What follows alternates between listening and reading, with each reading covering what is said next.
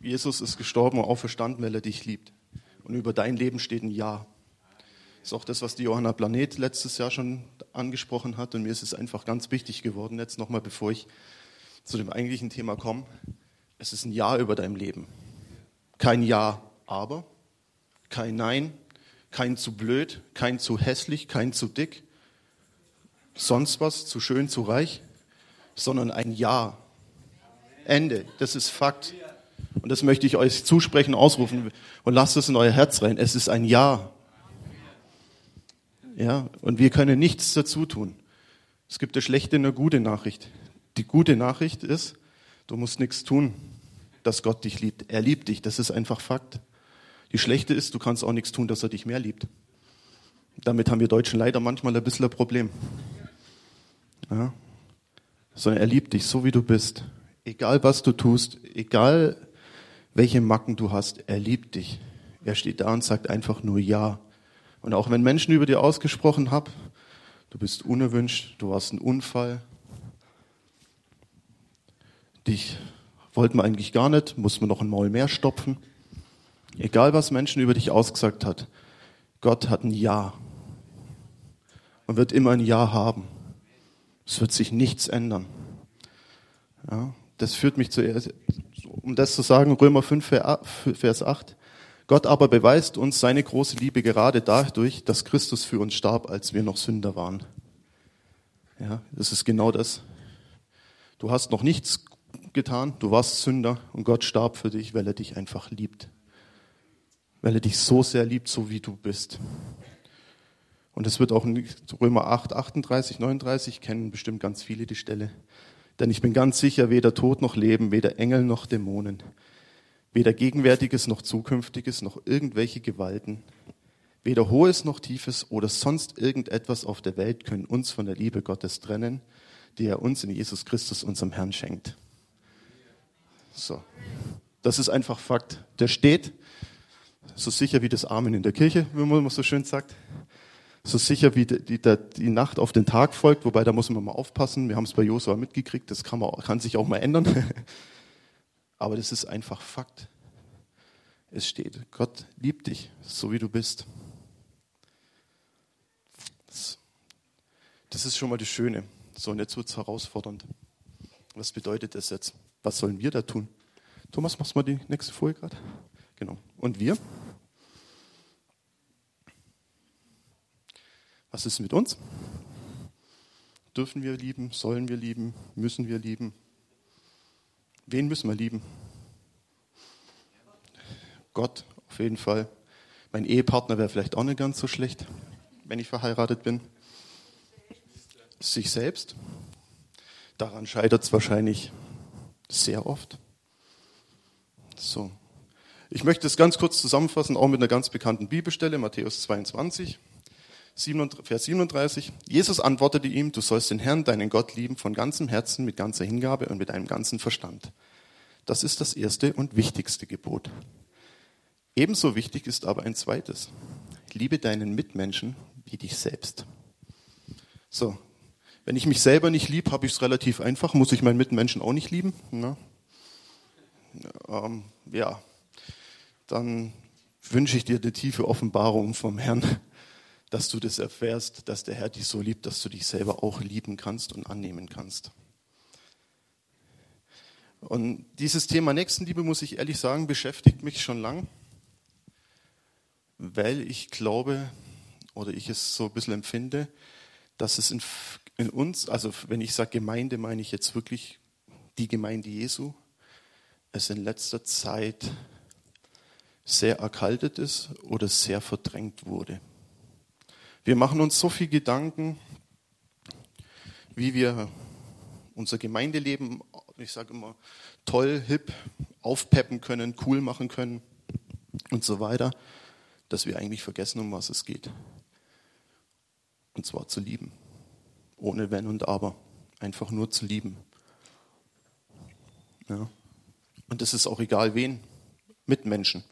Da steht nicht dran Christ, dem, den ich mag, mein Freund, sondern steht einfach Mitmensch. Das ist sehr herausfordernd. Egal wer zu der Tür hereinläuft, ist in dem Moment hier mein Mitmensch und ich darf üben. Das ist auch das, was der Franz letzte Woche gesagt hat. Wir sollen Liebe üben. Mir ist es dann auch bewusst geworden, was heißt Liebe üben. Liebe üben werde ich leider nicht schaffen, wenn ich mich sonntags von Fernseher setze und einen guten Joyce Meyer Gottesdienst anschaue. Es ist nichts gegen die Frau. Das ist auch mal dran, wenn man krank ist, definitiv gut. Also ich möchte das nicht negativ machen. Aber Liebe üben kann ich leider nur, wenn Leute da sind, mit denen ich üben kann. Weil sich selber lieben wird ein bisschen arg egozentrisch. Ja. Selbst Gott macht das nicht. Gott ist dreieinig. Er liebt auch. Die lieben sich gegenseitig so sehr, dass es schon wieder perfekt ist. Ja. Wir haben im Hauskreis bei uns in letzter Zeit den ersten Johannesbrief durchgenommen. Kann ich euch ans Herz legen. Und da geht es auch viel um die, um die Liebe. Und ich muss ehrlich sagen, ich bin dann nochmal ganz neu erschrocken, wie deutlich Johannes das sagt. Also Johannes ist da nicht grau, sondern schwarz-weiß. Also 1. Johannes 3, Vers 10. Daran kann also jeder erkennen, wer ein Kind Gottes oder wer ein Kind des Teufels ist. Alle, die Unrecht tun und ihren Bruder oder ihre Schwester nicht lieben, sind niemals Gottes Kinder. Das hat mich ziemlich getroffen. Also das heißt nicht so, ja, wenn du die gerade so aushältst oder wenn sie ignorierst, dann passt schon, sondern wenn ich sie nicht liebe, bin ich kein Kind Gottes. Hat mich sehr nachdenklich gemacht. Ja. Ich meine, ich möchte jetzt auch nicht sagen, Nachbarn lieben, man kann es produzieren. Also versteht mich nicht falsch, es ist nichts, was wir aus uns machen können. Deswegen ist es so wichtig, am Anfang dieses Jahr über deinem Leben zu wissen und dich selber zu lieben. Weil Gott wird es dir geben, dass du den Nachbar liebst oder deinen Bruder und deine Schwester. Und es kann auch, ich muss dann auch nicht immer mit jedem hier drin beste Freunde sein. Versteht mich auch nicht falsch, das bedeutet es auch nicht. Ja, wenn ich, es gibt einfach Leute, die haben eine Art, mit der man einfach vielleicht persönlich nicht unbedingt klarkommt. Das ist völlig normal. Dann ist es aber auch okay. Wenn ich, ich muss mich dann nicht unbedingt neben die Person setzen jeden Sonntag und sie noch alle zwei Tage zum Essen einladen. Ich meine, ich kann mich das schon selber das Leben schwer machen. Oder aber ich, Ihr wisst, was ich meine, ja? Man darf auch ein bisschen clever sein, sage ich.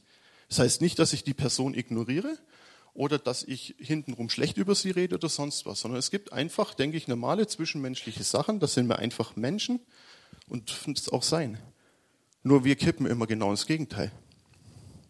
Wir fangen an zu lästern. Wir reden nicht mit den Leuten, sondern mehr über die Leute. Ja. Wir beobachten sie und jehe sie machen irgendwas falsch aus unserer Sicht, dann geht's los. Ich denke, das sollte man einfach lassen. Geht dann noch weiter im 1. Johannes 3, Vers 15. Das ist gerade das Kapitel 3 ist ziemlich herausfordernd. Jeder, der seinen Bruder oder seine Schwester hasst, ist ein Mörder und das wisst ihr, ein Mörder hat das ewige Leben nicht in sich. Ja, fand ich auch sehr, huh, Mörder. Also ich meine, wir sind jetzt, glaube ich, alles gute Menschen. Wir haben noch keinen erschlagen, keinen ermordet und so weiter. Naja, wo ich das gelesen habe, dachte ich mir so, ui, ui, ui, ui. Aus Gottes Sicht war ich, glaube schon ein paarfach, mehrfach Mörder. Das muss ich offen zugeben. Und dann die nächste Stelle. Ich meine, Johannes 3,16 kennt jeder. 1. Johannes 3,16, lustigerweise die wenigsten. Steht im ersten Teil, wie sehr Christus uns liebt, haben wir daran erkannt, dass er sein Leben für uns opferte. Das klingt noch ziemlich gleich wie Johannes 3,16. Das ist eigentlich witzig, ich finde das immer solche Zahlenspielereien eigentlich ganz lustig, was der Herr manchmal so macht. Aber der zweite Teil von 1. Johannes 3,16 heißt, ebenso müssen auch wir bereit sein, unser Leben für unsere Geschwister hinzugeben. Ich weiß nicht, wie es dir geht. Willst du dein Leben für jemanden opfern, den du nicht kennst, den du nicht mal ausstehen kannst? Ich weiß nicht. Ich meine, wenn ich jetzt so dran denke, wenn es heißt Sarah oder ich, dann würde ich schon schwer kämpfen, also ob meine Frau oder ich. Also es wird, glaube, da würden wir schon schwer ins Nachdenken kommen. bin ich bereit, so weit zu gehen. Aber für jemanden, den ich nicht mal mag, den ich nicht mal kenne, würden wir das wirklich tun? Würden wir in so Vorleistung gehen, wie Jesus das getan hat?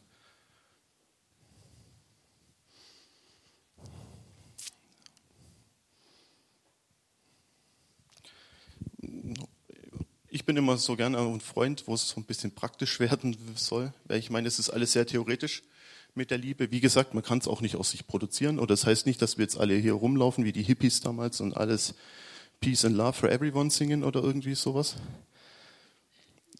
Ich möchte auch nicht so tief drauf eingehen, was Liebe einfach bedeutet in dem Fall. Ja, Liebe ist mehr als Emotionen. Ich möchte es einfach so sagen, ne, in dem Fall ist Liebe für mich, wenn ich den anderen höre, achte als mich selber. So möchte ich das jetzt einfach mal stehen lassen, was immer das bedeutet. Das, sonst sprengt es heute einfach den Rahmen von der Predigt, wenn ich da auch noch drauf eingehe. Ja. Wie hat das bei Jesus ausgeschaut? Ich habe mir dann einfach mal gedacht, naja, das beste Beispiel auf unserer Erde war, wie man das Christsein leben kann, war Jesus selber. Und dachte ich mir, ja gut, gucken wir uns mal ein Beispiel mit Zachäus an. Das finde ich eigentlich Kennt jeder die Geschichte, denke ich. Ja? Kleiner Mann steigt auf den Baum, weil er unbedingt mal Jesus sehen will. Er wollte eigentlich nicht mal unbedingt was von Jesus, der wollte einfach nur mal den Typen sehen. Ja? Und dann, in Lukas 19, Vers 5, sitzt der kleine Zachäus oben auf dem Baum und dann sagt Jesus, als Jesus dort vorbeikam, schaut er hinauf und rief, Zachäus, wenn du nicht so ein Betrüger und Egoist wärst, wenn du jetzt dein Geld für wohltätige Zwecke einsetzen würdest, dann würde ich heute dein Gast sein.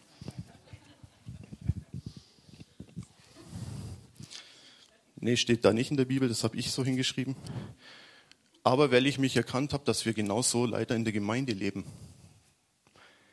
Wenn jemand reinkommt, wie der ist obdachlos, wie der war wirklich vielleicht ein Mörder, wie der ist jähzornig.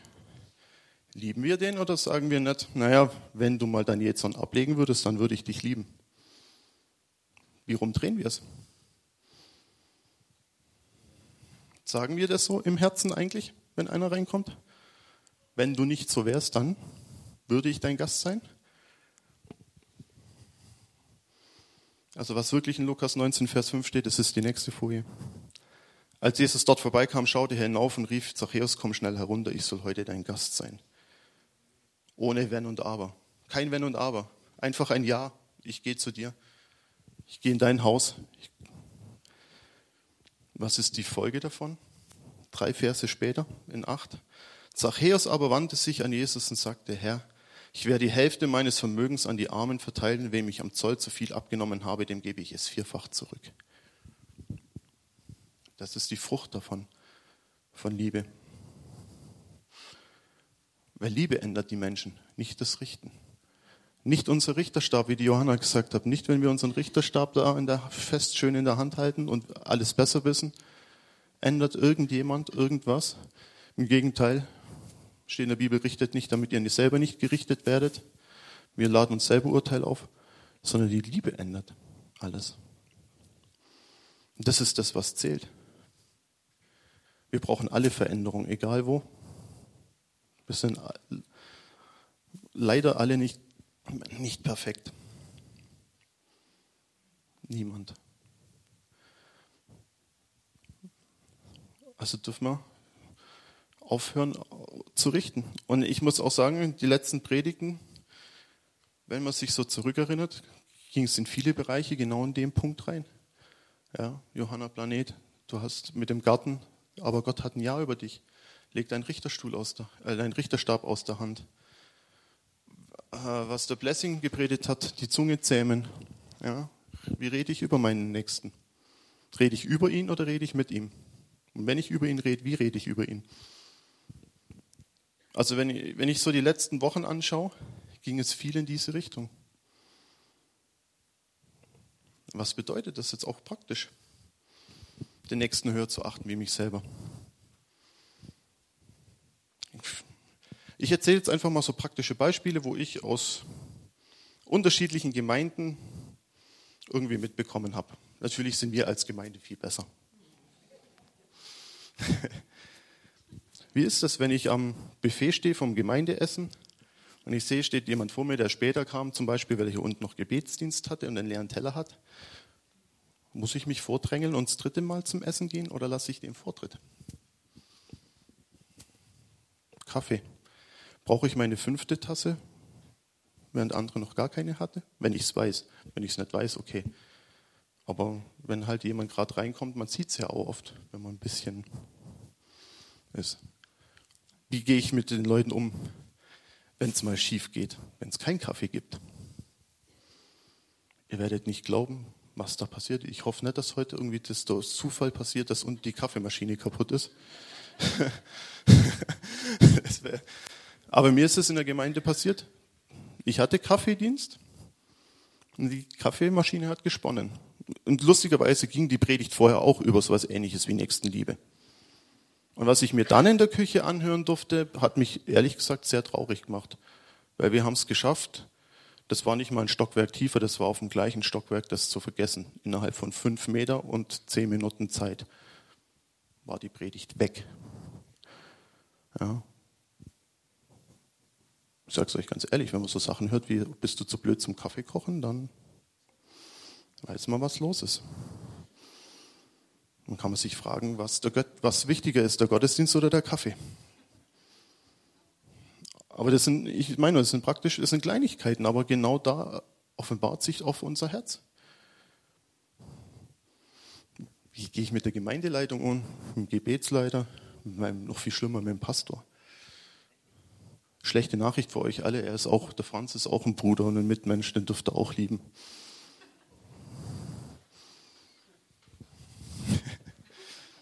Oder hast nichts dagegen, Franz, oder wenn ich das so sage? ja, wie rede ich drüber? Die Gemeindeleitung könnte mal ein bisschen hier, soll endlich mal in die Puschen kommen, kann doch nicht sein, kann doch nicht so schwer sein. Ja. Es gibt viele, viele Sachen. Man müsste dringend mal neue Sachen anschaffen, aber meinen Zehnten gebe ich nicht in die Gemeinde. Ne, sehe ich nicht ein.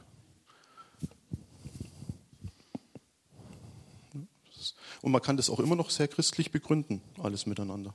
Also, wenn man aus der Bibel ähm, Zusammenhänge rausnimmt, kann man das alles wunderbar, wunderbar ähm, erklären. Das hat mein Vater mir ähm, als kleines Kind beigebracht, hat er gesagt, Ronny, lese immer die Zusammenhänge. Weil in der Bibel steht drauf, es gibt, es gibt keinen Gott. Also kann man zusammenpacken und heimgehen, ist eh alles Lüge. Gut, dass der Satz weitergeht, außer mir, kann man ja da hingestellt lassen. Ja. Aber es war sehr eindringlich, das Beispiel, weil das weiß ich immer noch. Ja, das ist genau das. Wir finden für alles Erklärung. Und dabei geht es da gar nicht darum, es geht darum, dass wir uns lieben.